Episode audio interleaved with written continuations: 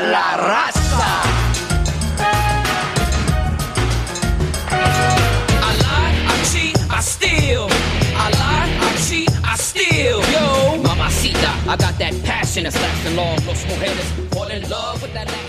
Hallo und herzlich willkommen zum Ringfuchs Podcast. Ihr merkt, es ist heute ein Special, denn wir reden über eine Person, die uns geprägt hat, über einen Wrestler, der uns viele Jahre begleitet hat und auch sehr, sehr viele positive Momente in unserem Wrestling-Leben hervorgerufen hat. Genau, wir reden über Eddie Guerrero, aber Jesper, schön, dass du da bist. Ja, hey, freut mich auch. Ja, Diesmal ganz besonders. Auf jeden Fall. Ich habe gedacht, äh, wir spielen diese Musik mal ein und mal ganz kurz mal reinhören, denn das ist doch gleich das, worüber wir wieder reinkommen in die Thematik. Ja, er hat immer eine coole Musik gehabt. Aber fangen wir von vorne an. Eddie Guerrero, deine erste Erinnerung an ihn. Boah, ich habe auch tatsächlich überlegt, wann ich ihn zum allerersten Mhm. Mal gesehen habe. Also was, wo es mir am krassesten in Erinnerung geblieben ist, war tatsächlich einfach, als ich das erste Mal die, die Theme von ihm gehört habe, noch die alte Latino-Heat-Theme. das dürfte in einem Videospiel gewesen sein. Heißt aber Äh. gleichbedeutend. WWE. Ja, ja, auf jeden Fall. Ich bin ja erst 2001, Mhm. 2002 eingestiegen und da war er eben gerade in der WWE. Rückbetrachtend habe ich natürlich auch noch die ganze Historie von ihm gesehen. Kann sein, dass ich ihn auch schon mal beim Durchseppen irgendwo in der WCW gesehen habe, aber bewusst erinnere ich mich vor allem an das, an das äh, Theme beim ersten Mal und ähm, ja, dann so richtig wahrgenommen, ähm, tatsächlich im Tag-Team mit Chavo später. Ähm, aber da ist Eddie tatsächlich auch, glaube ich, der erste Wrestler gewesen, dessen Aufstieg zum Superstar ich so richtig bewusst mitbekommen habe, glaube ich auch tatsächlich auch. Ah, interessant. Also ich glaube, das ist der erste, das ist der er, das ist mein erster Fave gewesen, wo ich von vornherein dabei war, als der zum Main Eventer geworden ist tatsächlich. Okay, die komplette Karrierebahn nach oben hin äh, mitlaufen Ja. durchbekommen oder so, ja? Oder mitbekommen. Ja, ja? quasi, genau. Ja, also ich war nicht, nicht die ganze Zeit dabei, aber bei Eddie verlief das ja irgendwie dann doch immer so in Wellen. Und sein äh, richtiger Durchbruch kam ja eigentlich erst so, ja, 2003 bis 2004 dann.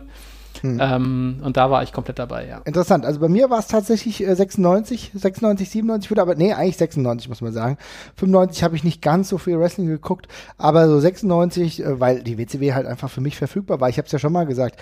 Ähm, irgendwann äh, war das mit der WWE-Verfügbarkeit nicht mehr so da. Ich hatte aber einen relativ ähm, einfachen Zugang, halt mir die WCW-Sachen anzuschauen. Und da ist er irgendwann auf die Bühne gekommen und war dann irgendwann präsent, halt auch äh, interessanterweise damals auch schon in einer ja, wie soll ich sagen, nicht kompletten Verhaftetheit in einer Sparte, sondern ist auch damals, darüber werden wir gleich noch sprechen, in verschiedenen Kla Klassen unterwegs gewesen. Sei es mal in einem Konflikt mit damit Dallas Page, ähm, dann auch irgendwann wieder äh, Ray Ray, also in der Cruiserweight-Szene aktiv gewesen. Also schon da ähm, in mehreren Situationen unterwegs gewesen. Und ich habe ihn so 96 kennengelernt. Was für mich damals interessant war, der war ja irgendwie auch schon relativ starker Heel, muss man sagen, oder relativ häufig, ist, war die Tatsache, dass er einer der wenigen Mexikaner war, die ich damals schon gesehen habe, die ohne Maske aufgetreten sind. Mhm, ja, sogar freiwillig seine Maske ja mal abgelegt hat in, in Mexiko, was ja schon sehr, sehr auffällig äh, ist. Äh, man verliert sie ja eigentlich nur im Kampf quasi, aber er hat es, glaube ich, wenn ich mich recht erinnere, komplett freiwillig gemacht. Genau. Ähm, ja, sehr, sehr auffällig, auch in diesem äh, WCW-Kosmos, wo ja sehr viele klassische Luchadors äh, unterwegs gewesen sind, ist er ja sehr, sehr stark rausgefallen und ich finde, er war ja auch damals schon, wäre auch blöd, wenn man das bei dem Charisma nicht machen würde, aber sehr prominent, sage ich mal, unterwegs. Selbst wenn er jetzt nicht in den ganz großen Rollen unterwegs war bei der WCW, finde ich halt schon, dass er doch sehr viel geredet hat, sehr viel Kamerazeit der Ja. auch bekommen hat, wenn man das jetzt rückbetrachtend mal ansieht.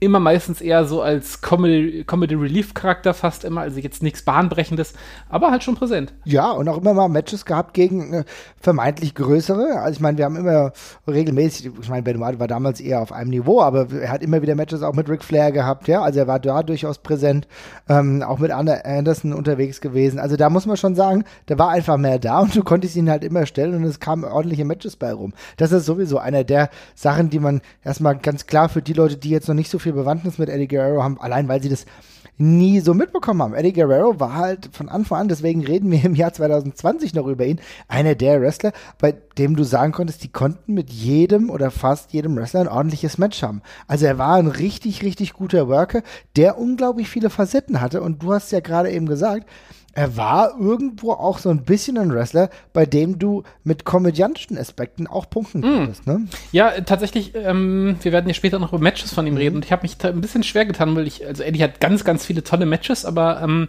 ich finde, er, äh, also der ist jetzt kein, ähm, wie soll ich das ausdrücken? Man, man versteht Eddie Guerrero als Wrestler nicht, wenn man sich einfach ein pures Wrestling-Match mit ihm anguckt. Ja. Also er ist in der, in der Spitze von der Technik her, also er ist fantastisch auf jeden Fall im Ring. Ganz crisp, super. Aber er erzählt jetzt eine Match-Story vielleicht nicht mit einer Intensität, wie es zum Beispiel ein Dean Malenko tut oder auch ein Chris Benoit damals getan hat oder dergleichen. Da ist er vielleicht nicht ganz auf dem Level, sondern punktet halt auf ganz vielen anderen Ebenen. Ähm, ist für mich vielleicht auch ein Grund, warum ich immer noch besonders traurig bei Eddie Guerrero bin, weil ich glaube, er ist von all diesen Leuten, mit denen er damals hochgekommen ist, eigentlich der am meisten in den Main Event gehört, ja. weil er eben so viele andere emotionale Aspekte mit ins Wrestling bringt. Ähm, aber genau, man, man, man, man tut sich, man, man tut ihm ein bisschen Unrecht, wenn man versucht, nur einfach gute Matches von ihm zu finden. Man kann sehr viele von diesen WCW Cruiserweight Sachen einfach gucken, da sieht man sofort, dass Eddie das technische Einmal-Eins super gut beherrscht. Er ist vor allem immer wieder sehr crisp, finde ich. Also das ist immer, fällt einem immer auf. Das ist so eine, so eine Fähigkeit, die haben nur so ein paar Wrestler, wo alles so immer so wahnsinnig stimmig und gut sitzend aussieht ähm, und einfach alles immer so formvollendet halt irgendwie ist. Alles, was er macht, ist halt manchmal nicht sonderlich spektakulär, aber einfach jeder Hip-Toss und jeder Armdrag sieht, halt cool aus. Er nimmt die Bumps mit dem gehörigen Schwung und sowas. Und gleichzeitig sieht man eben auch, dass er wahnsinnig flexibel ist. Also allein deswegen kann man sich die Matches schon angucken, aber da ist eben noch eine wahnsinnig große Ebene, die dahinter kommt, die er nur in diesen großen Storyline-Matches äh, entfaltet hat, die er dann später hatte, finde ich. Ja, ist halt auf jeden Fall auch einer der charismatischsten gewesen, die natürlich am meisten auch Ausstrahlung hatten. Du hast eben die humoristische Ebene angesprochen, aber das ist ja etwas, was vielleicht Dino Lenko beispielsweise ein bisschen abgegangen ist. Aber gehen wir erstmal ganz kurz zurück. Seine Karriere begann logischerweise in Mexiko, dort sehr vielseitig aktiv gewesen, viele Matches gehabt und dann aber schon relativ früh in den späten 80ern, 1989 zum ersten Mal auf amerikanischem Boden ähm, unterwegs gewesen gewesen. Äh, das dann auch ein bisschen öfter, ähm, 1991 auch nochmal reingeguckt und dann ging es aber erstmal neben der AAA, wo er unterwegs war oder auch CMLL, aber auch mal nach Japan und zwar zu New Japan, was ja auch so ab 92 äh, ein Weg war, den er relativ lange gegangen ist, wo er auch viele gute Matches hatte. Wir hatten vor ein paar Jahren war Koji Kanemoto bei der WXW Tatsache, der, die beiden hatten noch Matches gegeneinander, ja. Also auch, äh, wir haben jetzt Jushin Thunder Liger verabschiedet. Auch die beiden haben gute Battles gegeneinander bestritten. Da war ähm, Eddie Guerrero und auf jeden Fall ein Regular, auch mit Matches, die du dir heute noch gut angucken kannst. Und das sogar bis, ich würde mal sagen, bis 96, 95, 96, wo das WCW-Involvement immer stärker wurde. Genau, er war ja in Japan, das hatten wir kurz auch erwähnt, vor allem in dieser Black Tiger-Rolle sehr mhm. prominent unterwegs. Das ist ja quasi das, äh, der, der lang angelegte Counterpart zu dem Tiger Mask-Gimmick, äh, also einem, einem maskierten, äh, maskierten Wrestler. Ähm, da ist es, äh, der, der, Black, der Black Tiger ist quasi der ewige Kontrahent des Ganzen. Beide Wrestler werden, wurden im Laufe der Zeit von verschiedenen äh, Wrestlern auch verkörpert. Bei den, bei den Tiger Mask äh, finden sich dann auch eine ganze Reihe von äh, äh, sehr prominenten äh, Darstellern. Also da gab es ja zum Beispiel Misawa, der ihn mal gespielt hat und dergleichen. Also wirklich auch große, große Leute, die da, die diese Rollen verkörpert haben. Kota Ibushi auch. Kanemoto, den du gerade angesprochen hast, war ja auch Tiger Mask. Ähm, genau, da, da war er vor allem aktiv. Ähm, später ja auch noch mal kurz, äh, in einem Kapitel, auf das wir dann später noch mal zu sprechen kommen, so 2002 rum, äh, noch mal Rückkehr von Eddie zu, zu New Japan. Damals eben noch in, als sehr leichtfüßiger Wrestler tatsächlich. Ne? Also da war noch das, das Highflying sehr prominent bei ihm. Der hat sich ja im Laufe der Karriere auch immer wieder neu erfunden im Ring. Äh, auch körperlich sehr verändert teilweise. Genau, aber dann kommt langsam so diese Zeit von da Richtung äh, US-Markt wieder, wo er sich mehr, mehr hin ähm, orientiert. Ja, und nicht, genau, und nicht zu vergessen, also 95, dann halt auch ein relativ kurzes Ding, wie so bei vielen, ja, ich meine, wir haben über Jericho auch schon gesprochen, bei dem war es auch, ähm, Benoit ebenfalls, Dean Malenko, genau diese Durchlaufstation hat auch er genommen, und zwar die ECW, ne? wo er ziemlich schnell eingestiegen ist, ja, kann man sagen, und in seinem, ich glaube, das dürfte sein erstes sein erster Auftritt bei der ECW gewesen sein, da müsste ich nochmal nachchecken, aber ich glaube, es war sein erster Auftritt, wo er gleich einen Titel geholt hat, ja. Ähm, und damals äh, gegen Too Cold Scorpio einfach mal den Television-Titel geholt, ja. Und dann auch Match um Match, äh, ordentliche Qualität gegen Dietmar Lenko bestritten bestritten, natürlich auch gegen Gegner, mit denen er dann später noch was zu tun hatte und war dann für vier Monate einer der ja, Flaggschiffe, kann man sagen, die äh, für ihn, glaube ich, aber auch ganz gut war, um noch mehr diese Anpassung in den amerikanischen Markt mitzubekommen und gleichzeitig aber auch den Hype, den damals auch die ECW mitgetragen hat, ne? Ja, ist schon spannend. Also es ist tatsächlich, ich hab, man hat den, man hat den ähm, den, dieser ECW-Stint von Eddie Guerrero wird in meinen Augen ein bisschen hochgehängt, so im ja. Karriereverlauf. Ich finde es immer spannend, dass der so erwähnt wird, weil, wie du sagst, das sind vier Monate. Es sind reichlich Matches. Es sind, glaube ich, an die 20 Matches, die hat. Also er ist da in der Zeit wirklich sehr aktiv. Mehr als allerdings ein oder andere NXT UK-Wrestler mittlerweile zwei ja, Jahren hat. ja, ja. Ähm, er ist allerdings auch durchgehend mit äh, Dean Malenko und mit äh, Tuchel Scorpio beschäftigt, ja. was einerseits äh, dafür spricht, dass es sehr gute Matches sind, aber eben auch Leute, von denen, glaube ich, auch die WWE dann schon damals ein bestimmtes Auge hat. Also ich glaube, so jemand wie Dean Malenko ist auch ein sehr guter Prüfstein. Und die beiden haben es einfach Jetzt hat er auch geschafft, sich beide so ein bisschen in den Fokus zu spielen in der kurzen Zeit. Also das war, ich glaube, ein, ein Deal, der für beide Seiten äh, sehr viel Sinn gemacht hat. Äh, ECW hat eine Menge gute Matches aus der ganzen Geschichte rausbekommen. Jetzt ehrlich gesagt auch wenig, was man gesehen haben muss, äh, wenn man auf die reichhaltige Vita von, von Eddie guckt, aber sehr solides und spannendes Wrestling, gerade für damalige Zeit. Ja, und Eddie und, und Dean kriegen halt einen Mords Exposure in der Zeit. Also, das ist genau der. Punkt. Ich glaube, da, das sollte auch viel prägender sein. Klar, du kannst ja immer die Matches mit Dean Malenko oder auch gegen Too Cold Scorpio, der damals auch ein geiler Typ war. Ich meine, äh, man, man, kennt ja so die, den WWE-Stint, den er hatte, und da musste irgendwie sagen, okay, was ist das jetzt hier so, ja? Ähm, ich kannte ihn damals noch aus der WCW, da hat er mir auch schon gut gefallen echt ein super Wrestler, auch ein wahrscheinlich ein bisschen unterschätzter Wrestler, der vielleicht nicht so den ganz groß, das ganz große Exposure bekommen hat, aber auf jeden Fall jemand war mit echt vielen Fähigkeiten. Aber ähm, um zurück zu Eddie Guerrero zu kommen, war das schon auf jeden Fall die Zeit, äh, in der er wirklich auf dem amerikanischen Markt Fuß gefasst hat. Und dann, wie gesagt, Ende 95 ging es ja wieder zur WCW und dann ging es halt los. Wie gesagt, ähnliche Gegner gehabt. Dean Malenko war da, Justin Thunder Liger ist mal eingeflogen worden. Du hast viel mit, ähm, ja genau, du hast äh, auch mit Chris äh, Benoit gearbeitet. Genau diese Leute. Und ähm, aber immer so, also natürlich war der auch mal Face, aber irgendwie habe ich ihn immer so als Parade-Heel gesehen, muss ich sagen. Ja, ja, über weite Strecken ja. Andererseits ist er, glaube ich, für mich auch das beste Face gewesen, was ich jemals, was ich jemals hatte. Insofern, ja. über, über den gesamten Karriereverlauf würde ich dir zustimmen, aber eben mhm. mit einem großen Aber. Aber ja, ich glaube, der, der klar, auf den, auf den ersten Blick funktioniert Eddie als, als, ähm, als Heel erstmal besser, weil er eben schön schmierig ist, das auch sehr gut spielen kann. Er wirkt halt auch ein bisschen, bisschen äh, hinterlistig, das kann er sehr gut rüberbringen und ähm, der passt auch sein Wrestling-Stil sehr gut zu. Er hat ja auch öfters, gerade in diesen Fäden gegen Too Cold Scorpio oder sowas, mhm. da war er ja auch auf der körperlich Benachteiligte, ja. war der Wrestler, der so von unten gegen angekämpft hat, aber nicht in der Underdog-Rolle, sondern eben als, als äh, als Ratte, sage ich mal. Äh, und ähm, ja, das äh, ist eine Rolle, die, die, hat er, die hat er sehr gut hinbekommen. Hat er ja auch nach WCW noch lange äh, geschauspielt und auch über lange Zeiten später noch in der WWE tatsächlich. Ja, das ist auf jeden Fall richtig. Was mir da halt aufgefallen ist, ist, dass er sein, dass er immer wirklich er hat sehr, sehr viele diverse Matches gehabt in der äh, WCW. Also auch nicht nur, wie gesagt, auf keinen Fall jetzt nur verhaftet in der Cruiserweight-Szene gewesen. Auch selbst mit Lex Luger, auch wenn er mir da eher leid tut, Conan und so weiter und so fort.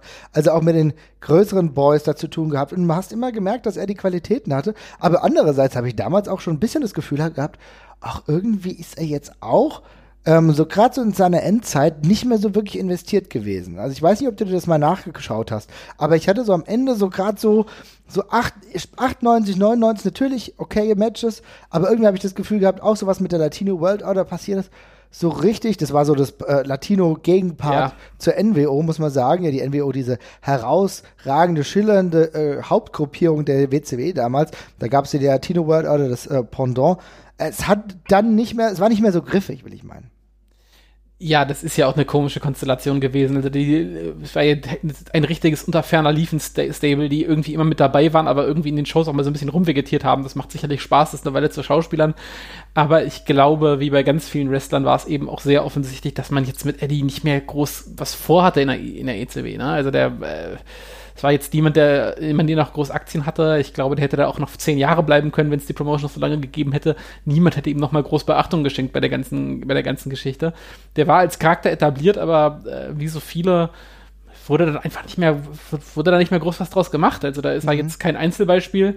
Ähm, das zeigt ja auch, zeigen ja auch die Namen, mit denen, mit denen er dann Richtung WWE abgewandert ist, aber äh, die WCW hat eben kein Interesse gehabt, diese Leute irgendwie noch groß zu verwenden. Also. Ja, und ja, das ist so ein bisschen das Problem gewesen, denn wie gesagt, er ist ein Wrestler gewesen, der immer gut funktioniert hat und auch immer, also äh, das merkst du auch selbst bei den späteren Matches, dass er fast immer Reaktion gezogen hat. Ja, also du konntest ihn stellen und du hast immer das Gefühl gehabt, okay, selbst hier, selbst wenn er gerade in so einer absoluten Nuller-Position ist, wo er eigentlich, wo es eigentlich die wenigsten Leute juckt, aber Eddie Guerrero hatte so eine, immer eine Verbindung. Das war einer der wirklichen krassen Dinge, immer eine gute Verbindung mit dem Publikum, sei es als Heel oder als Face. Er hat Reaktionen gezogen und das ist ja auch etwas, was wirklich nicht jeder Wrestler in diesem Maße eigentlich hinbekommt. Und das hat mich damals schon echt dazu bewegt zu sagen, okay, Eddie Guerrero ist ein geiler Typ. Und damals, als ich das noch nicht wusste, habe ich gedacht, okay, vielleicht wird der mal jetzt auch mal ganz gut in der anderen Liga bei der WWE funktionieren, so, ne? Und,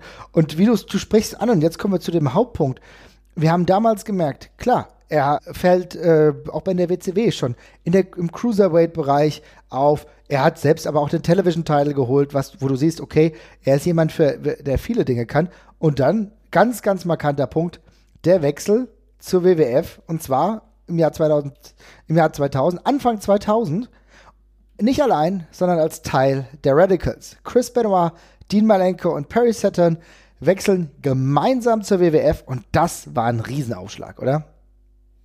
Ja, auf jeden Fall. Äh, spannende, spannende Gruppe von Wrestlern auch. Also muss ich fairerweise sagen, also es war ist absolut verständlich, warum die alle, ähm, warum die alle gewechselt sind. Allerdings, ich finde ja ein Stück weit sind sie dann ja äh, wieder genauso äh, bei der WWE äh, verwurstet worden wie bei der WCW. Ja. Auch wenn sie sich dann später neu gefunden haben. Aber ja, es ist eine spannende Gruppierung von, von vier Wrestlern. Bei allen ist es offensichtlich, dass sie unter, äh, und, und, unter, unterbenutzt werden, sag ich mal. Ja, also das, man, macht, man macht zu wenig draus. Und trotzdem ist bei allen, ehrlich gesagt, auch ein Stück weit klar, wieso. Ist eine spannende Mischung. Also alle, alle haben offensichtliche Makel. Das ist schon spannend. Ja, das ist auch, darüber muss ich nachdenken. Tatsächlich würde ich dir bei fast allen außer Eddie Guerrero zustimmen. Yes. Also, also, das ist halt genau der Punkt. Ich kann absolut nachvollziehen, dass ein Dean Malenko nicht den Top-Spot in der WCW bekommen hat, weil er halt relativ klein ist und er ist jetzt auch kein Charisma-Monster gewesen, so, ja. Das hat mir selbst in der WWE ja dann auch äh, probiert, als er so ein James Bond-artiges Gimmick hat, ja. Ähm, äh, und man hat auch bei Chris Benoit, das hat man es auch gemerkt, da vielleicht auch, das ist natürlich auch nochmal ein eigenes Thema. Da werden wir vielleicht in dieser Sendung noch weiter drüber sprechen. Und ja, bei Paris Saturn hast du eigentlich ein krasses Komplettpaket gehabt, aber dem wolltest du auch nicht zu lange zuhören, so, ja. Und er, hat, yes. und er hatte für die Zeit, war es auch, äh, auch verständlich, aber bei Eddie Guerrero fand ich es nicht. Nee, stimmt. Eddie Guerrero war das Einzige, was ihm damals halt gefehlt hat, war die Glaubwürdigkeit so ein Stück weit, weil er eben nicht die Historie hatte ähm, und er eben immer so ein bisschen der auch so, ein, so scherzkeklig unterwegs war. Mhm. Ähm, aber ja, ansonsten äh, auf jeden Fall das, kom das kompletteste Paket von allen, weil er eben genau das hatte, was die anderen eben nicht hatten. Er konnte reden, äh, konnte wahnsinnig gut reden, er hat ein ganz äh, gottgegebenes Charisma einfach im Ring. Also der konnte, hatte eine sehr gute Mimik, der konnte sofort darstellen, was er sein sollte, was darüber hinausging, außer ich bin ein, ich bin ein guter Catcher. Mhm. Ähm, also auf jeden Fall der mit dem, mit dem meisten Potenzial und das sieht man ja auch in der WWE relativ schnell, weil er der Erste ist, der so ein bisschen ähm, in diese soapigeren Storylines auch gesteckt wird. Also Sachen, wo man darauf vertraut, dass er was machen kann, wenn man ihm irgendwie TV-Time gibt, dass das lustig ist. Er ist dann auch Comedy-Charakterlastig, was in der WWE kein schlechter Einstieg ist in der Regel, weil man kann da schon ein bisschen besser glänzen als einfach nur durch Matches. Also gerade so ein Kurt Angle hat sich ja auch festgezeckt dadurch, dass er einfach wahnsinnig lustig war und nicht einfach nur ein guter Wrestler war. Ähm, und äh, ja, die Chance bekommt er und nutzt sie dann größtenteils auch, ohne dass es groß vor- oder rückwärts geht, für, weit, für lange Zeit, würde ich sagen. Das ist ein interessanter Aspekt, weil du sprichst hier gerade auch an, dass er diesen Comedy-Spot auch irgendwie bekommen und genutzt hat, weil am Ende war es halt so, seine erste größere Storyline war das Involvement mit China. Genau, ähm, das ist quasi Liebesbeziehung, wo er so als äh, chronisch untreuer, äh, aber auch schwer verliebter äh, äh, Casanova quasi mit China gegenübergestellt worden ist, auch so ein bisschen Odd-Couple-mäßig, ja. weil es halt auch andauernd so ein bisschen durchschnitt, dass sie ihn eigentlich vermöbeln könnte, wenn sie das wollen würde. Ja, genau so. das, genau das. Aber für ihn eine gute Rolle, weil er auch da zeigen konnte, dass er lustig ist und dass er äh, dass, dass er mehr kann, als einfach nur ein, ein guter Wrestler zu sein. Uh, Mama Sita. Ja. Yes. ja, das war so diese humoristische Ebene. Da muss man aber auch sagen, ich fand, das hat damals gut funktioniert. Ich muss sagen, ich war, ich fand China cool, aber das war dann für mich auch schon fast wieder durch, so die ganze Angelegenheit. Und ich muss sagen, äh, in Kombination mit Eddie Guerrero hat das gut funktioniert und es hat ihm auch ehrlich gesagt auch erstmal einen Spot gesichert, ohne ganz oben aktiv sein zu müssen. Ne?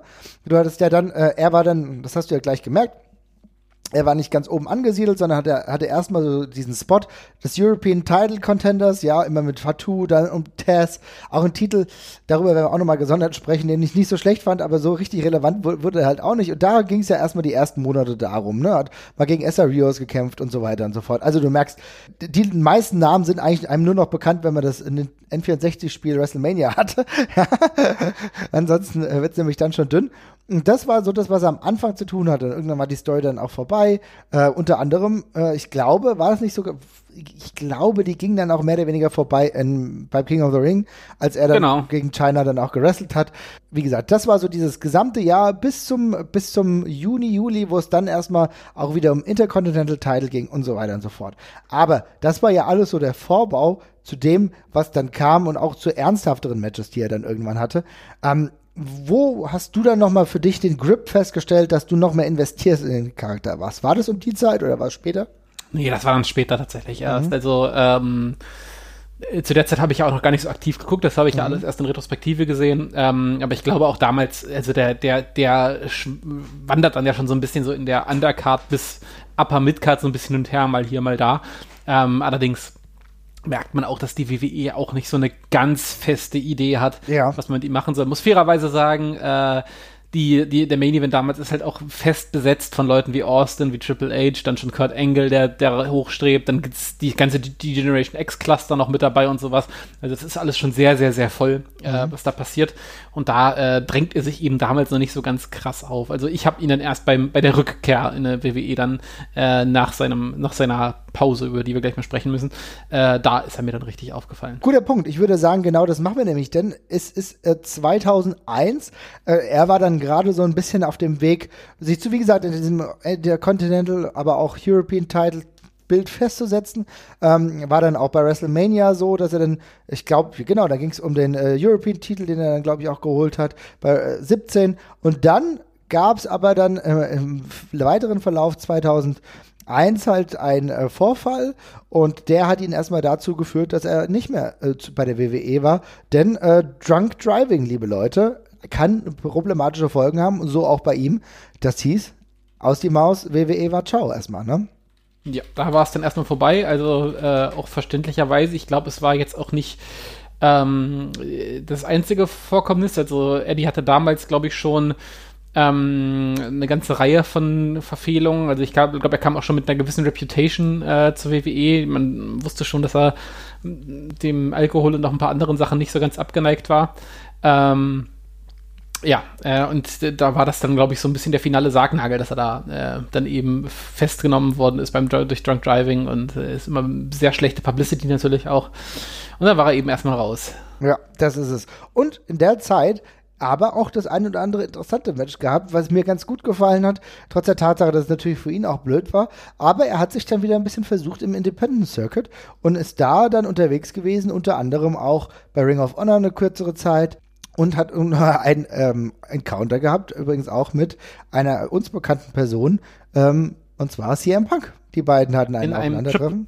Ja, mit zusammen mit Rey Mysterio noch in einer seltsamen Laune der Natur. Irgendwo bei IWA war das, glaube ich, mit Ja. South in dieser komischen von Ian Rutten geführten Promotion, die aus heutiger Sicht wirklich ein absolutes Kuriosum der Wrestling-Geschichte ist, wer da alles hergekommen ist. Vor allem, wenn man die, sich diese Shows anguckt, die wirklich in den schäbigsten Turnhallen halt wirklich stattfinden ähm, und dann noch ein bisschen spannender dadurch werden, wenn man sich mit der Person Ian Rutten beschäftigt. Oh ähm, Gott, oh Gott, ja. ja, äh, was ist was für eine andere Folge, aber auf jeden Fall witzigerweise da ähm, Eddie Guerrero aufgetreten in einem sehr beachteten Match, wo er auch Champion geworden ist. Du musst dir mal Ähm, vorstellen, ne? Erstes Match für die Promotion, dann auch gleichzeitig hier von T- CM Punk den Titel geholt, kann man mal machen, ne?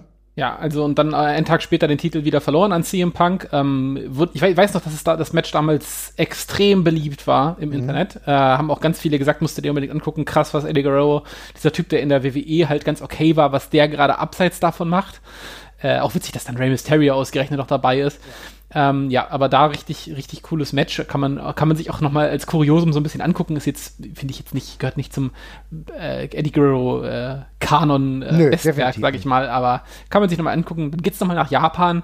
Aber ich habe bei dem gesamten Ge- Run, den er da hat, die- Indie und Japan, das Gefühl, dass es da um Rehabilitation geht und halt zu zeigen, dass er wieder auf dem, auf dem Track ist. Und ähm, ja, äh, die, die Orientierung geht schon Richtung WWE zurück. Tatsächlich hatte ich da auch wirklich eher das Gefühl, dass es einfach der Moment war, in dem wir als Fans es damals cool fanden, so einen Star wieder in der Independent-Szene für eine Weile zu sehen, weißt du? Da war es weniger, oh Gott, das und das Match. Natürlich ist es cool, weil auch damals war es hier im Punk schon Indie-Liebling, ja.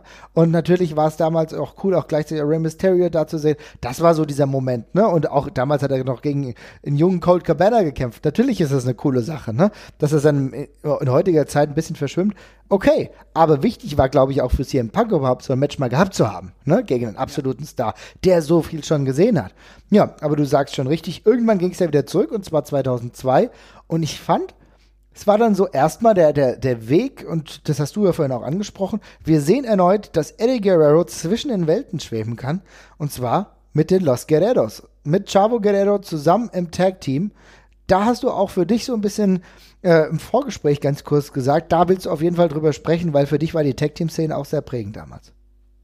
Ja, auf jeden Fall. Also ich finde, ähm, das hat halt, im Grunde ist es, ist es das, was die WWE beim ersten Schritt schon mal mit ihm macht. Ähm, als er mit China unterwegs ist, äh, dann nochmal den Fokus drauf zu legen, wie lustig der eigentlich ist. Ähm, das passiert dann da quasi in diesem Tag-Team noch ein zweites Mal. Also das ist ja alles over the top.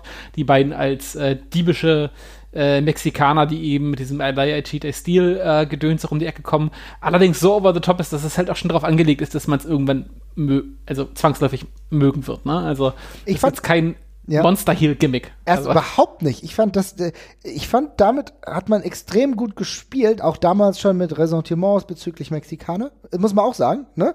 Dass das so over the top getrieben wurde, dass alle Leute es gefeiert haben. Ich erinnere mich an so äh, Aktionen im Match selbst, ähm, wo beispielsweise ein Stuhlschlag passiert ist, der aber nicht wirklich von ihm ausgeführt wurde, sondern es hat sich nur so angehört. Er legt sich dann hin, uh, so nach dem Motto, dass er jetzt den DQ bekommt, weißt du, für, für sein Team. Ja? Wie lustig. Das sind so diese kleinen Momente, ne? Ja, mega gut. Also alle, alles sehr gut. Auch die ganzen Skits, die die beiden hatten, da gab es ja super viele Video, äh, Videos mit den beiden, wie sie irgendwie auf dem Golfplatz sind und äh, rumschummeln und dergleichen. Und äh, all das, was hinter, also was vor den Kameras, also quasi in Skits passiert ist, als auch was im Ring passiert ist, das hat ja nicht lange gedauert, bis das Publikum sich sehr dafür erwärmen konnte. Also ähm, auch wirklich stark für die beiden. Ich glaube auch Chavo Guerrero in der besten Zeit seines Lebens, was das Wrestling angeht. Äh, nie war der relevanter, nie war der lustiger. Äh, auch wahnsinnig, also wirklich auch selber davon profitiert, nicht nur mitgezogen von Eddie, sondern auch selber noch äh, sich entfaltet in dieser Rolle, weil er eben so ein bisschen der Straight Man war, neben Eddie Guerrero, der eben äh, sehr over the top gewesen ist teilweise. Ähm, also das war schon echt cool und das, die beiden haben äh, da richtig gut harmoniert und haben es dann aber eben auch im Ring krass untermauert. Also das war ja damals echt eine Zeit, mit äh, Edge und, und Ray und bei, mhm. mit Kurt Angle und Chris Benoit, wo die alle bei, bei SmackDown rumgeturnt sind ähm, und das wrestlerisch auch einfach alle sehr geprägt haben. Also Eddie gehört ja auch zu denen, die damals mitverantwortlich dafür waren, dass SmackDown so als die Wrestling-Brand so. angesehen worden ist und äh, da diese, waren diese Tag-Team-Matches mit den Los Guerreros ein ganz, ganz wichtiger Startschuss von. Und das ist ein ganz, ganz wichtiger Punkt, den du ansprichst. Denn natürlich war gerade so in der Endzeit, als er dann zum SmackDown-Brand gegangen ist, mit den Los Guerreros, das hat wunderbar ge gepasst, ne? Die beiden im Tag-Team-Compilation, das ist super. Man muss aber auch dazu sagen, dass gleichzeitig ähm, er SmackDown auch enorm geprägt hat einfach. Ne? Ich meine, ist damals auch schon, eigentlich auch schon als Singles-Wrestler, in dem ähm, WWE-Umfeld, in dem Heavyweight-Title-Umfeld gewesen, ne, wenn ich mich an den August erinnere, wo er schon höher gerückt ist, als er zu seiner Zeit, als er die WWE verlassen hat, unterwegs war. Ja, also er ist schon eine Nummer höher gegangen und ähm, gerade auch das Wrestlerische hat er bei SmackDown auf jeden Fall geprägt. Du hast natürlich auch gesehen, wer da noch unterwegs war. Auch Edge damals schon, Edge und Christian, die beiden haben gut harmoniert, auch mit den beiden. Rey Mysterio war unterwegs. Ähm, und er hat auch Title-Matches bekommen, beispielsweise mal gegen Brock Lesnar, der damals auch schon Champion war. Äh, da werden wir uns äh, nachher auch nochmal genauer mit befassen. Äh, die beiden haben ja auch eine besondere Geschichte zusammen. Und da hat man schon gemerkt, okay, hier geht es alles in eine sehr, sehr gute Richtung. Aber auch in eine Richtung, wo man irgendwie dann auch gemerkt hat, okay, jetzt wird es auch vielleicht irgendwann mal Zeit, äh, nachdem die einen richtig guten, längeren Run hatten als Tag-Team, ihm auch mal wieder so einen Spot zu geben, wo wir vielleicht als Singles-Wrestler er unterwegs sein könnte, oder?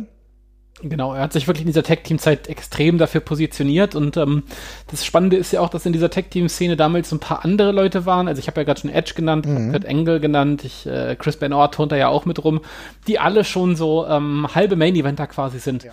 Und ich glaube einfach, wenn man eben gesehen hat, okay, wie die, äh, wie die beiden, also die beiden Guerreros beson insbesondere, aber Eddie da mithalten, warum nicht mal versuchen, den noch eine Spur drüber zu hieven? War das nicht sogar ganz und gut? Äh, ja, sorry, war das nicht sogar ganz gut, dass die jetzt einfach, weiß ich, ich glaube, im kompletten Jahr von 2002 bis 2014 hatten sie fast nur Tag Team Matches. Natürlich gab es ja, auch mal Singles Matches, aber ich glaube 2013 komplett nur Tag Team Matches mit Eddie Guerrero. Das hat ihm auch gut getan. Da war er ja auch gerade in einem äh, Prozess, ähm, in dem er sober wurde, ne? Weil ich meine, Drunk Driving, äh, seit 2002 hat er dann auch versucht, clean zu werden. Ich glaube auch gerade diese feste Position, auch mit jemandem an seiner Seite, hat ihm gut getan. Und dann irgendwann 2004 hast du das Gefühl, okay, jetzt könnte wieder der nächste Schritt kommen, ne? Ja, auf jeden Fall. Also es war ein ganz solider und, und kompetenter Weg für ihn. Ähm, das war alles sehr cool, sehr cool erzählt und ähm, die ganze, die ganze Fehde gegen Team Angle äh, mit Edge and Mysterio, das hat das alles extrem geprägt und ihm halt auch das nötige Standing gegeben für alles, was da noch kommt. Weil der wirklich halt über ein Jahr weg einfach jedes Mal fantastische Matches hatte. Dann gab es dann noch diese, diese, äh, dieses Turnier um den United States Championship, wo er dann gegen Chris Benoit quasi wieder so ein bisschen geturnt ist. Äh, immer so mit leichten Abweichungen quasi die gleichen Charaktere durchgezogen und äh, immer so halb auf der Schwelle zum Main Event. Und dann eben, ja, mit John Cena dann mal angelegt und äh, genau, dann geht es halt immer weiter nach oben, einfach ganz logisch. Ja. Genau. Und jetzt sind wir in 2004 und er klopft ganz hart an, de, an die Tür, wenn es um da, darum geht, wirklich mal den Titel zu bekommen. Ne? Ja. Und äh, es zeichnet sich ab, dass wir hier gleich mehrere interessante ähm, Fäden, potenzielle Fäden haben. Äh, und eine davon ist erstmal die gegen Brock Lesnar. 2004 und dann gibt es zum allerersten Mal den Titelwechsel hin zu ihm und zwar zu dem World Title, ja, und den nimmt er ab von Brock Lesnar, das war bei WWE, beim WWE No Way Out Pay-Per-View 2004 und das war für mich äh, nicht nur ein herausragendes Match, was ich damals verfolgt habe, sondern irgendwie auch so, ich hatte dann damals das Gefühl, wenn ich es aus heutiger Warte bezeichnen würde, so ein bisschen Paradigmenwechsel, weil Brock Lesnar ist so ein unfassbares Tier. Du siehst natürlich die, ähm, die wie soll ich sagen, die, die schon die Storyline des Übermenschen, sag ich mal, gegen äh, jemanden, der ein Stück weit kleiner ist, auch einen anderen Wrestling-Stil fährt und Eddie Guerrero schafft es, ihn zu besiegen. Das war schon ein heißes Ding damals. Es ist mega gut. Also ich, ähm, ich, ich, ich finde das Match auch nach wie vor gut. Also ich habe es hat in der letzten Zeit habe ich das relativ oft gelesen, dass Leute sagen, dass das überbewertet ist. Ähm, es ist halt ein Story-Match. Ne? Es geht halt darum, dass Brock Lesnar auf jeden Fall der gefährlichere Mann als Eddie ist und Eddie die ganze Zeit von unten gegen ankämpft gegen dieses Ding aber es ist eins der wenigen Title-Matches und also es ist, wirklich, also es ist wirklich ein Meisterstück in ganz vieler Hinsicht, weil ich finde das wirklich krass, dass es ein, es ist ja ein Match mit einem mit einem mit einem Eingriffsfinish von Goldberg. Richtig. Der, Was eigentlich, der, wo du eigentlich sagst, warum? Weißt ja, und trot, ja, ja, und trotzdem macht das in diesem Kontext genau Sinn, weil es ist halt Brock Lesnar. Brock Lesnar ist halt einfach der Übermensch in diesem, in diesem WWE-Kosmos, ne? Also, der ist halt nicht mit traditionellen Mitteln zu schlagen, schon damals nicht. Und auch nicht von jemandem, oder gerade nicht von jemandem wie Eddie, der halt die, nicht ganz die körperlichen Voraussetzungen mitbringt, sondern eben einfach einen, einen, guten, einen guten Kopf hat und halt in den richtigen Momenten halt zustechen kann. Und ähm, da, da macht das halt super Sinn und das ist halt echt ein Meisterstück, dass man so ein, in Anführungszeichen, Bullshit-Finish halt quasi hat, was trotzdem zu einem absoluten Krönungsmoment für Eddie wird. Eddie geht als Superstar aus diesem Match raus. Es ist ein Upset-Victory damals gewesen.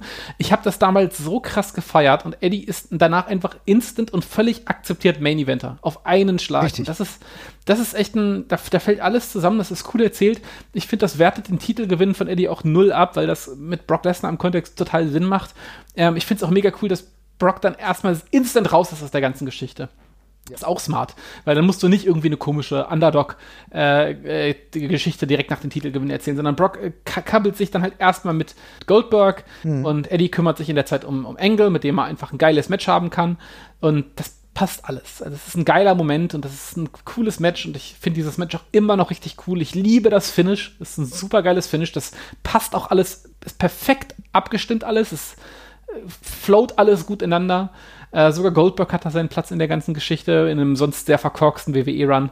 Und ähm, ich finde dieses Match immer noch großartig. Ja, definitiv. Ich kann es nicht besser sagen. Das war absolut herausragend. Und was mir da auch gut gefallen hat, und du sprichst immer wieder an, Eddie wurde da auch so ein bisschen zum Aushängeschild von SmackDown. Ne? Denn ja. wenn wir uns heute Matches angucken bei SmackDown und so weiter und so fort, da merken wir schon viel. Es ist auch vollkommen okay. Man, die Zeit der Pay-per-view-Gestaltung ist anders, als es damals war. Ähm, die war. Damals war auch die Zeit der Gestaltung einzelner Shows auch anders. Und du hast aber damals gerade zu dieser Zeit sehr oft gemerkt, dass hochklassige Matches auch bei TV-Shows stattfanden. Ne? Ja, auf jeden Fall. Ähm und das war auch hinführend, ja, tatsächlich auch zu äh, dem Großereignis dann WrestleMania so. Und WrestleMania, äh, das müssen wir sagen, WrestleMania 20 war es damals gegen Kurt Angle, war ein weiterer Meilenstein. Und äh, die beiden mit einem, finde ich, super tollen Match hat Eddie Guerrero den Titel behalten, was auch wichtig war für ihn, um, glaube ich, seine Legacy auf World-Title-Niveau nochmal zu festigen. Auch hier cool, äh, sicherlich nicht äh, jetzt, wenn man das Match guckt, ähm, oder wenn man es jetzt guckt, ist es, glaube ich, besser, als es damals ähm, weggekommen ist, weil ich weiß noch, dass die Leute damals alle so ein bisschen enttäuscht waren, gerade auf den Messageboards, weil es jetzt eben nicht der große, krachige Main Event baut war. Ne? Du musst ja auch dazu sagen, das Match ist ja, ist ja in der Mitte der Card quasi äh, unter, oder nicht in der Mitte, ja. aber ja, also, doch, aber halt nicht als Main Event. Ne? Genau, es ist halt das, das, das vor, vor vorletzte Match. Äh, davor kommt, äh, danach kommt noch der Undertaker gegen Kane zurück, was ein krass wichtiger Moment war. Und dann kommt eben der Main Event mit Chris Benoit gegen Triple H und Shawn Michaels. Ist, und davor kommt auch noch Goldberg gegen Brock Lesnar, was auseinandergefallen ist. Alter, äh, was ein absoluter Stinker das war. Ja, wow. genau, ab, ab, ab, ab, aber in der, aber, aber in der geplanten Wichtigkeit vielleicht auch dem ein bisschen übergeordnet war. Also also es kommt auf die Asakart irgendwie so an, ja, dritter bis fünfter Stelle von einer sagen wir mal auf dritter, von dritter bis vierter Stelle irgendwo von der Wichtigkeit her, sage ich mal, ja. Äh, und genauso ist dieses Match auch geführt. Die beiden wresteln ein sehr technisches, aber auch cooles Match und ähm, nutzen das Finish eben dazu, um nochmal zu zeigen, wie Eddie eben als Wrestler funktioniert, indem er eben ja seinen Schuh quasi äh, aus äh, die, seine Schuhbänder löst, äh, wodurch dann äh, Kurt Engel beim Enkellock auf einmal den Schuh in der Hand hat, was dann Andy Guerrero nutzt, ja. einen Roller, was ja äh, nicht ganz sauber ist, aber er ist eben ein nicht sauberer Face Champion und ähm, ist ein cooles technisches Match, geht auch ganz schön lange, es ist über 20 Minuten, das habe ich übrigens nicht mehr gewusst. Ähm, ich dachte, nee. das ist deutlich kürzer in Erinnerung. Hm, ich hatte das schöne, so 16 Minuten, 15 Minuten. Ja, ich hätte, ich hätte, genau, ich hätte auch so eine Viertelstunde getippt. Mhm. Ähm, ist ein sehr schönes technisch, äh, technisches geführtes Match, kann man sich noch sehr gut angucken, ist äh, toll gealtert tatsächlich sogar, finde ich. Und hat einfach nur Eddie als Charakter ähm, nochmal stark etabliert und eben auch quasi die Bühne für Chris Benoit übrig gelassen, der ja an dem Abend dann seinen Krönungsmoment hat und auch deswegen bestimmt so ein bisschen mehr laid back erzählt ist. Ja. Genau. Und du hast trotzdem die verschiedenen Aspekte noch gehabt. Du hast das leicht humorige ne, in Eddie Guerreros Wrestling-Stil gesehen. Du hast gesehen aber die Qualität, die auch die beiden, natürlich Kurt Engel, auch auf dem, immer noch einigermaßen auf dem Höhepunkt seiner Schaffenskraft. Ne, da brauchen wir nicht drüber reden. Die, äh, in der WWE sind diese beiden auch wenig trennbar miteinander verbunden. Ja, weil die beiden auch prägend für die jeweiligen, äh, auch für SmackDown waren. Das war einfach richtig gut. Aber da muss ich echt sagen, Fand ich super und hat natürlich für mich WrestleMania 20 umrahmt. Wir werden gleich nochmal auf die Top 5 Eddie-Momente kommen, wo wir uns ein bisschen abwechseln. Ich kann jetzt schon sagen, natürlich spielt das alles eine große Rolle. Aber das war im Endeffekt das, ähm, was man als Höhepunkte auch wirklich sagen konnte für Eddie, Guerrero. Es ging dann übrigens aber noch weiter, auch danach, nach der Zeit. Und zwar auch eine Person, über die wir schon viel gesprochen haben hier in unseren Podcasts, gerade in den vorherigen Folgen, die so 2018, 2019 hier beim Ringfuchs. Und zwar John Bradshaw Layfield. Auch die beiden hatten eine sehr intensive Fehde, ähm, also Eddie Guerrero und JBL, die auch anders prägend, aber auch relevant für SmackDown war, ne? Ja, auf jeden Fall. Ähm, ich, ich, glaube, John Bradshaw Layfield hätte sich an keinem anderen Wrestler damals so hochziehen können ähm, wie an Eddie, äh, weil er eben einfach so super beliebt war ähm, und Eddie eben einfach ja so ein natürliches Babyface war und mhm. Bradshaw war halt ein widerlicher widerlicher Typ und der brauchte halt genau so einen dafür und ich finde Eddie ist ganz ganz eng verknüpft mit dem ähm, mit dem Main Event Run von, von John Butcher Layfield. Ja, auch in dieser Intensität. Wir erinnern uns an den Titelwechsel ähm, zu JBL beim äh, Great American Bash 2004. Es hat alles gepasst natürlich. Ähm, es war ein Texas Bull Rope Match, ja. Also du kannst dir ja schon vorstellen, wie ja, ungemütlich das dann natürlich auch werden kann. Und es war ja auch, also ich meine, da stand ja eine andere Intensität im Vordergrund. Wenn du dir, dich an dieses Match erinnerst, ähm, dann kann man sich auch gleichzeitig, ich glaube, auch ein anderes Match, was die beiden hatten, wo es auch sehr blutig war. Also das war eine ganz andere Intensität, äh, als du Eddie Guerrero beispielsweise bei WrestleMania gesehen hast. Ne? Aber das hat, äh, würde ich sagen, beiden auch gut getan. Und auch wenn es nicht so dieses klassische ja, dieses klassische technische Wrestling war, so war es doch eine ganz andere Ebene. Und ich war, ich würde sagen, es war trotzdem ein würdiger WWE Championship Run für ihn. Genau, ja, auf jeden Fall, ja. ja. Dann ging es im Endeffekt noch mal ja, wir müssen ja gleich über das Ende seiner Karriere reden, aber dann ging es nochmal mit High-Profile-Matches weiter. Ganz wichtig dann nochmal auch wieder die Zurückbesinnung, könnte man meinen, im Tech-Team-Bereich 2005. Ja, und dann das jähe Ende leider. Eigentlich äh, fit, eigentlich gedacht, es läuft alles gut. Und dann leider, leider der Herzinfarkt von Eddie Guerrero. Ne? Ja, das ist äh, immer noch ein sehr präsenter Moment äh, tatsächlich. Also ich weiß noch, dass damals ähm, war ja die äh, die WXW-Show, ähm, mhm. sie, Burning, ne? War das, mhm. glaube ich. Ähm, wo wir alle in der, in der Schlange gerade standen und dann eben die Nachricht rumging, dass Eddie Guerrero tot ist. Das ähm, hat sich sehr, sehr eingebrannt. Auch die Show danach habe ich noch aufgrund dieser ganzen Geschichte einfach noch sehr krass im Kopf. Ähm, und das ist auch echt immer noch schade, weil, also, ich meine, er hatte Familie, alleine deswegen ist es halt echt mhm. sehr, sehr traurig. Ähm, aber ich glaube auch, dass Eddie noch ähm, tatsächlich relativ viel ins Business hätte zurückgeben können später ähm, als Trainer und äh, einfach einen sehr reichen Erfahrungsschatz hatte, aber dann ging es dann eben leider sehr je zu Ende und äh, das hat eine klaffende Lücke für mich ganz, ganz lange Zeit hinterlassen. Ja, also du sprichst richtig an. Ich habe, ja, es war äh, ja gefühlt sehr, sehr schwierig, weil Eddie Guerrero gerade zu der Zeit für mich einer der wichtigsten Anknüpfungsmomente im Wrestling generell war zu der Zeit. Also ich, ich habe mir seine Matches unglaublich gerne angeguckt. Ich fand auch dieses ja auch Dinge nicht zu ernst nehmen, ne? Weil er stand mhm. auch dafür, irgendwo Wrestling nicht zu ernst zu nehmen, obwohl er es mit einer Profi äh, Professionalität betrieben hat, aber auch gleichzeitig hast du das Gefühl gehabt, es war auch so, hört sich blöd an, so ein bisschen Wohlfühl-Wrestler auch so, ne? Ich konnte Total. mir immer die Matches angucken und es war cool. Ähm, dieses äh, Cheat I Steal, dieses mit dem Augenzwinkern alles zu betrachten, das war sehr, sehr cool. Und ähm, schade, denn da ist halt ein, ein wahrscheinlich sehr wichtiger Mensch fürs Wrestling generell, ein wunderbarer Performer, halt äh, viel zu früh von uns gegangen und dann halt auch noch die Geschichte, weil er war ja danach halt eigentlich, er war ja in der Zeit dann auch wirklich clean und dass er dann irgendwie ein Hard Failure hast, das ist schon extrem bitter. Es kam ja eh zu einer Zeit, in der viele Leute gestorben sind und naja, es war so ein bisschen zu viel, muss man sagen. Ja, es war ja auch einer der wenigen Wrestler, auf die sich jeder einigen konnte. Also sowohl Leute, die irgendwie Japan-Catch toll fanden, als auch die Lucha Libre toll fanden oder eben die ganz normalen WWE-Fans äh, fanden eigentlich alle Eddie Guerrero zumindest sehr gut.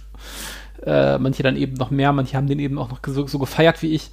Mhm. Ähm, aber äh, ja, das hat halt eine Lücke hinterlassen. Du sagst auch, danach wird es dann die nächsten Jahre nicht besser, was die Tode im Wrestling angeht, in, was dann alles in dieser beschissenen Chris Benoit-Geschichte kulminiert. Mhm. Ähm, und äh, ja, das ist, eine, ist sehr traurig. Also ich, der Körper vergisst halt nicht, was man gemacht hat. Eddie, man darf halt auch sagen, also ja, Hard Failure äh, ist die eine Geschichte, dass Eddie damals aber eben auch äh, offenbar äh, einiges an seinem Körper gemacht hat. Hm. Das ist auch offensichtlich, wenn man seine, seine physische Wandlung halt ansieht damals. Ne? Also Eddie, ich glaube, Eddie hat schon im Kopf gehabt, dass er früher keine Rolle gespielt hat, als er sehr cruiserweightig aussah und dass sein Aufstieg dann damit verbunden ist. Also wir haben davon vorhin gesprochen, dass er gegen, äh, gegen Brock in einer Underdog-Rolle ist, ne? aber dass er sein, was für, was für eine körperliche Verfassung war, was er da für ein Muskelberg war, ja. das fällt halt oft unter den Tisch. Also da hat ähm, er sehr, sehr krass nachgelegt, beziehungsweise vermutlich nachgeholfen. Also es ist auf jeden Fall eine sehr, sehr krasse physische Transformation, bei der man zumindest den Verdacht äh, haben kann, dass da akut nachgeholfen worden ist. Ähm, und ja, das vergisst der Körper halt nicht. Und Eddie hatte eine Vorgeschichte, Eddie mm, war nicht gesund, hatte schon mhm. ein vergrößertes Herz und dann ist das dann leider irgendwie die traurige Konsequenz. Und ähm, ja, das ist schade, aber ja. Ja, es ist schade. Es ähm, kulminierte dann auch in einem ja, Tribute ähm, bei der folgenden Raw-Sendung. Muss auch sagen, wie bitter es war. Chavo hatte ihn ja damals gefunden, ne? Hat äh, ihn mehr oder weniger tot oder zumindest leblos in einem Hotel gefunden und dann halt dementsprechend weiter, konnte nur noch der Tod festgestellt werden. Äh, dann der, bei der darauffolgenden Raw-Sendung gab es dann auch ein Tribute. Äh, auch einer der krassesten Tributes, auch Video-Tributes die ich jemals gesehen habe in der WWE. Äh, da wurde unter anderem, ich glaube, das war das, ich glaube sogar mehrere Videos, aber ich kann mich an das äh, Tribute-Video mit Johnny Cash's Hurt erinnern. Ja. Und äh, wenn man dann damals ein großer Fan war, ähm, bleibt da einem trotzdem immer noch so ein Kloß im Hals stecken. Ja, total. Also es ist nach wie vor sehr schade. Wie gesagt, ich glaube, er hätte noch, hätte noch viel, viel zurückgeben können mhm. und wäre, glaube ich, ein toller Trainer gewesen. Man hat ja auch wirklich eine große Auswahl von WWE-Wrestlern oder auch Wrestlern allgemein, die ihn als Inspiration nach wie vor nennen. Also Sasha Banks ist da ja immer sehr äh, vorneweg und dergleichen. Aber ich weiß auch noch bei der WXW-Show, bei der wir damals waren, Loki hat da gecatcht, der war auch sichtlich fertig äh, im Ring und ähm, hatte eine krasse Beziehung zu ihm. CM Punk hat, glaube ich, sehr zu ihm aufgeblickt. Und äh, das ist einfach ein Wrestler gewesen, auf den wir uns alle einigen konnten, den alle gemocht haben und wo keiner auf die Idee gekommen wäre, dem die Daseinsberechtigung als Main Eventer abzusprechen. Und ja, das ist schade. Das ist einfach sehr, sehr, sehr schade. Das ist viel zu jung und ja. Ja, definitiv. Auch äh, Kurt Angle, großer Fan auch von seinem ja, damaligen Kontrahenten gewesen, hat auch gemeint, dass, naja, mit Shawn Michaels zusammen ist das wahrscheinlich mein absoluter Lieblingsperformer gewesen. Ja, was auch eine, eine große Aussage ist und gleichzeitig ist es halt so, dass Shawn Michaels ist the one who got away, ja.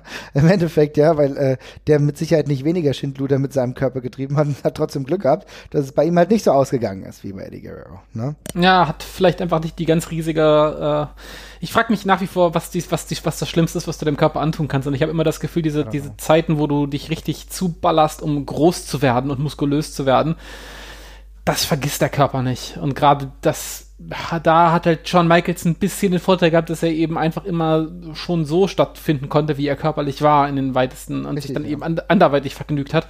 Aber ich glaube, die Kombination ist dann halt oft einfach das große Problem. Und ähm, ja, ich will jetzt auch nicht, ich will auch nicht zu viel drüber spekulieren. Nein. Ich finde es halt nur, wenn man sich halt Fotos von Eddie anguckt, ist das halt schon heftig. Aber ja können wir, können wir nur froh sein, dass wir ähm, mit den größten Situationen in dieser Hinsicht äh, vorbei sind oder dass, dass das heute nicht mehr stattfindet. Ich glaube, da ist es heute wesentlich gesünder, wie es abläuft. Und ähm, ich glaube aber trotzdem, dass sich auch heute, du hast Sascha Banks angesprochen, viele Wrestler immer noch ein Vorbild an seiner Athletik oder sein, aber auch seinen Matches nehmen, seine, seinem Wissen, wie Matches zu strukturieren sind, wie Finishes passieren können und auch äh, wie du auch Leute in den Bann ziehst während deiner Matches. Und das war etwas, was Eddie Guerrero unglaublich hatte, wofür er stand und gleichzeitig auch so ein bisschen den Humor mit reingebracht.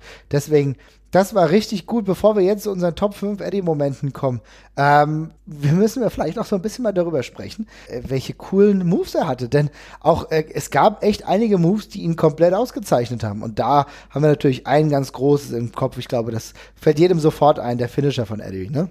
Ja, der ja, springt den besten Frog Splash im Business. Das ist in meinen Augen nicht mal irgendwie nicht mal eine Diskussion. Also äh, Eddie springt den, den mit Abstand schönsten und besten Frog Splash, den es gibt oder sprang ihn.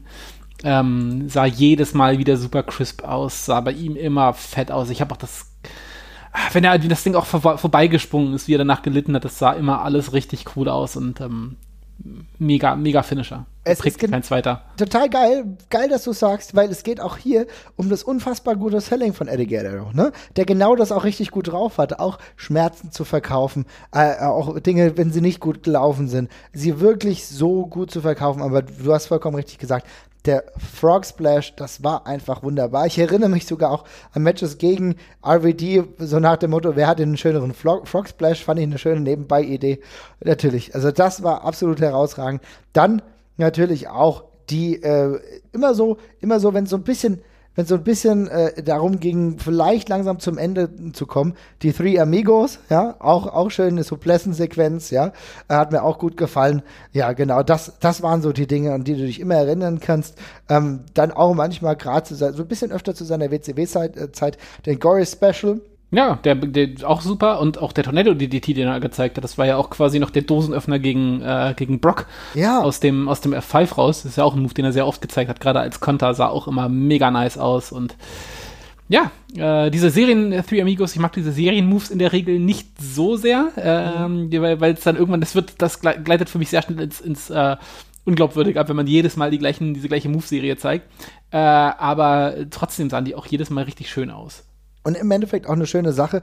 Wir haben eben über den ähm, Frog Splash gesprochen. Den hat er ja auch erst verwandt, nachdem einer seiner ehemaligen engsten Kollegen mit Art Bar verstorben ist, der, glaube ich, davor den Frog Splash ge äh, gesprungen ist, kann man sagen. Und er hat ihn dann dementsprechend aufgenommen.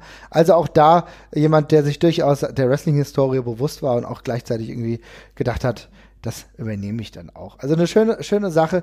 Und ich würde sagen, jetzt kommen wir im Endeffekt zu unseren Highlight-Momenten, die Top 5 Eddie Guerrero-Momente. Und ich würde sagen, fang doch einfach mal an. Wir, wir ranken das nicht, wir hauen einfach das rein, was uns am besten gefallen hat. Aber fang doch mal an, was dir einfällt. Jetzt Nummer 5. Ja, äh, dann sage ich mal, wir haben jetzt sehr wenig über die, ähm, über die äh, Zeit in Mexiko von Eddie gesprochen, mhm. auch weil das einfach tatsächlich von mir einfach ein riesiger Blindspot ist. Also ich habe das ja schon öfters gesagt, ich kann mit Lucha Libre, kann ich nicht viel dienen. Also ich gucke das mal ganz gerne, aber mir fehlt dazu der Zugang und es ist auch einfach nicht genau meine Art von Wrestling. Ähm, aber ich weiß noch, das war das eins der vermutlich war es das erste Triple A-Match, was ich jemals gesehen habe. Äh, das war von Eddie Guerrero und Love Machine gegen äh, El Hijo del Santo und ähm, äh, ach, Octagon ist der, ist der vierte mhm. im Bunde. Ähm, es ist, glaube ich, aus den, aus den irgendwie von 94, 95 rum. Ähm, ist ein, habe ich mir jetzt auch nochmal angesehen, ist ein, äh, ist halt Lucha Libre, es ist sehr anders, wenn man westliches Wrestling oder auch äh, japanisches Wrestling gewöhnt ist, aber er war für mich damals ein Augenöffner als jemand, der sowas noch nie gesehen hatte. Auch spannend, halt jemand wie Eddie zu sehen, der so, okay, das kann der also auch alles. Kann man immer noch sehr gut weggucken, auch wenn, wie gesagt, das ist nicht ganz meine Art Wrestling, aber damals, wie gesagt, totaler Augenöffner für mich. Und ähm, ich glaube auch mit so das bekannteste Match von Eddie aus der Zeit damals. Und das würde ich da einfach gerne pro forma nennen, auch wenn es vielleicht Sachen sind, die für mich emotional behafteter sind. Okay, also das äh, muss ich mir selber noch angucken, habe ich noch nie gesehen. Also ist für mich eine große Empfehlung offenbar. Cool. Ähm, für mich muss ich sagen, was mir echt echt gut gefallen hat, wir haben eben schon drüber gesprochen, ist jetzt nur auf der 4, aber ihr wisst ja, wie es gemeint ist. Soll, sollte sich jemand äh, trotzdem jeder anschauen. Ähm, Jesper hat es eben schon lange und ausführlich behandelt. Ist der Lesnar gegen Eddie äh, Moment No Way Out 2004. Liebe Leute, guckt euch das an, wenn ihr woll wissen wollt, wie Wrestling auch funktionieren kann.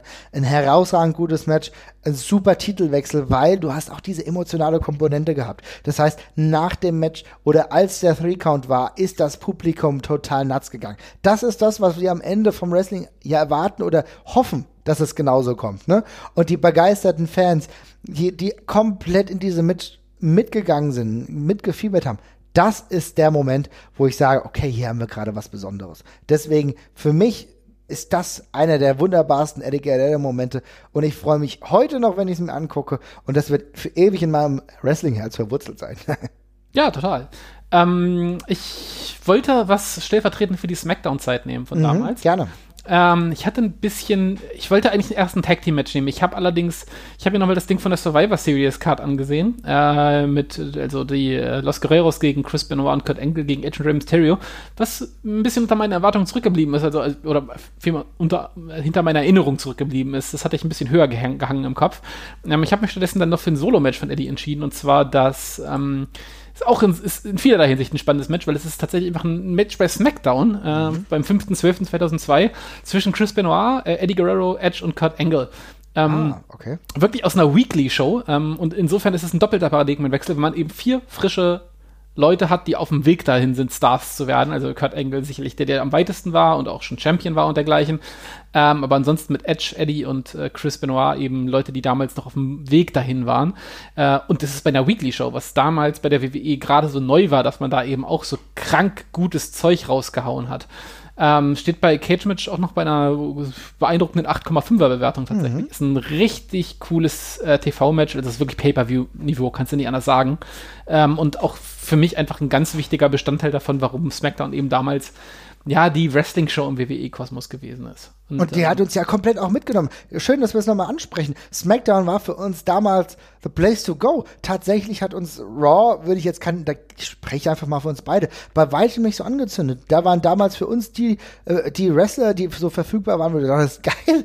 Alter, da schnallt sich immer relax mit der Zunge, ey. Wie ging das denn ab, ja? Und es war ja nicht nur bei einem so. Ich meine, du hattest natürlich diese Matches, gerade so in 2004er, 2005er auch noch, aber du hast echt das Gefühl gehabt, okay, hier erlebe ich gerade eine schon ein Wechsel in der Art und Weise, wie die WWE Wrestling angehen will. Und das war für mich richtig, richtig, richtig cool. Ja. Yes. Gut, dann, wir haben so ein bisschen so ein bisschen das Gefühl, äh, dass wir die WCW-Zeit nicht ganz so krass beleuchtet haben. Und deswegen äh, kann ich noch sagen, Leute, schaut euch das Halloween Havoc 1997 an. Ähm, zwei extrem gute Performer, Ray Ray gegen äh, Eddie Guerrero. Hier geht's Mask versus Title. Ray Ray, der damals logischerweise die Maske hatte, Eddie, der, um, äh, der den Titel hatte. Und du siehst ein richtig gutes Heelwork von Eddie Guerrero, der wunderbar weiß, wie er ähm, auch mit der Maske zu agieren hat, der richtig äh, Ray kitzeln will, ja. Und die beiden liefern hier ein super Ding ab. Wahrscheinlich einer der besten Matches, trotz der Tatsache, dass da die WCW gerade in der Hochphase war, 1997, muss man sagen. Also Eddie Guerrero gegen Ray Ray beim Halloween Havoc, Halloween Havoc sowieso einer meiner Lieblings-Pay-Per-Views, wird es immer bleiben, ja. Allein diese leicht kitschige Szenerie gefällt mir natürlich sehr, sehr gut. Aber die beiden haben abgeliefert. Du hast ungelogen alle meine Notizen zu dem Match gerade nach und nach abgestottert, sogar in der gleichen Reihenfolge, wie ich es mir aufgeschrieben habe. Oh, also ich okay, kann einfach ganz stumpf, kann einfach nur ganz stumpf Dito sagen. Dann ist doch gut. Ja, jetzt ähm, geht's weiter für dich. Ja, ich äh, habe als letztes, äh, wir, du hast jetzt, wir haben sonst alles von meiner Liste tatsächlich runter. Ähm, ich habe als letztes tatsächlich das Match, wir haben schon vorhin schon drüber gesprochen, von WrestleMania 20 Sehr äh, gegen Kurt Angle, weil es ist, es ist sich, wie gesagt, es ist ein äh, weniger spektakulär, als man es sich vielleicht vorstellen mag, wenn man an diese beiden Performer denkt. Äh, aber es ist einfach ein sehr äh, patentes und, und gutes Wrestling-Match zwischen zwei Top-Performern mit einem coolen, charaktergetriebenen äh, Finish und äh, einer absolut guten Leistung. Oder Superleistung sogar. Und dann kommt ja noch dazu, weil wir reden hier natürlich auch über Momente und da kommen wir nicht drum rum. Den, äh, den finalen Moment mit Chris Benoit auf der einen Seite und Eddie Guerrero auf der anderen Seite, die natürlich einen weiten Weg zusammengegangen sind, ne? Weg von der WCW hin zur WWE. Natürlich haben die sich, sind die sich auch in Japan begegnet. Die sind sich in, bei der ECW begegnet. Die sind sich bei der WCW begegnet und sind dann gemeinsam hin zur WWE, um dann mit dem Ziel, das ganz, ganz Große zu erreichen. Und das war genau bei WrestleMania 20 der Fall. Und dann siehst du diesen Moment, äh, wo sich beide umarmen, beide freuen, weil beide haben am Ende des Tages bei WrestleMania den Titel. Der eine hat ihn behalten, der, der andere hat ihn gewonnen. Und das wird für immer in meinem Wrestling-Hirn eingebrannt sein, dieser Moment. Über Chris Benoit können wir irgendwann nochmal gesondert sprechen, aber diese Hinführung war natürlich einzigartig. Ja, für mich leider halt durch die Chris Benoit-Sache zerschossen, ähm, Mhm. dieser Moment, aber ähm, ich weiß, ich weiß, was du meinst. Klar. Deswegen, wie gesagt, wir werden die Sache mit Chris Benoit irgendwann nochmal beleuchten. Es ist ein dunkler Fleck, aber der soll jetzt nicht auf die wunderbare Karriere von Eddie Guerrero scheinen. Ganz im Gegenteil. WrestleMania 20 kann man sich auch dementsprechend nochmal anschauen. Und insofern würde ich einfach mal sagen, liebe Leute, schreibt uns mal in die Kommentare, äh, was ihr denkt. Habt ihr mit Eddie Guerrero eigentlich schon mal ein bisschen zu tun gehabt oder ist es jetzt das erste Mal, dass ihr großartig von Eddie Guerrero so ein bisschen mitbekommt? Wir freuen uns über jegliche Reaktionen eurerseits, denn wir müssen nur sagen, Eddie Guerrero geht halt am Ende immer. Ne? Ob, und ich glaube, 2020 kann man sich das immer noch gut angucken, oder? Was meinst du? Ja, mega gut. Also es ist auch alles sehr gut gealtert. Holt das nach und orientiert euch vielleicht an den Empfehlungen, die wir gemacht haben, äh, gegeben haben, wenn ihr sie noch nicht kennt. Und äh, ja, Genau. Und einer ihr, der größten. okay, auf jeden Fall. Eddie ist immer noch beim, äh, auf dem Cyborg äh, steht, glaube ich, auch noch was zu Eddie Guerrero in meiner Signatur. Und wie gesagt, ich lese ja nur noch, aber selbst äh, da ist er noch verewigt. Das hängt auch ein bisschen damit zusammen, dass er für mich einer der absolut größten bleibt. Und insofern können wir nur sagen, habt viel Spaß mit Eddie Guerrero. Es lohnt sich, diese wunderbare Karriere zu verfolgen. Und schreibt uns bei Twitter, was ihr meint. Macht's gut, Und, be und, be und bewundert das wundervolle Episodenbild, was wir wieder haben von Oh. der großartigen Henna. Auf jeden Fall. Es wird gut. Ciao, ciao. Ciao. ja, Das ist richtig gut. Du hast vollkommen recht. Ey. Da freue ich mich drauf. ja, ja.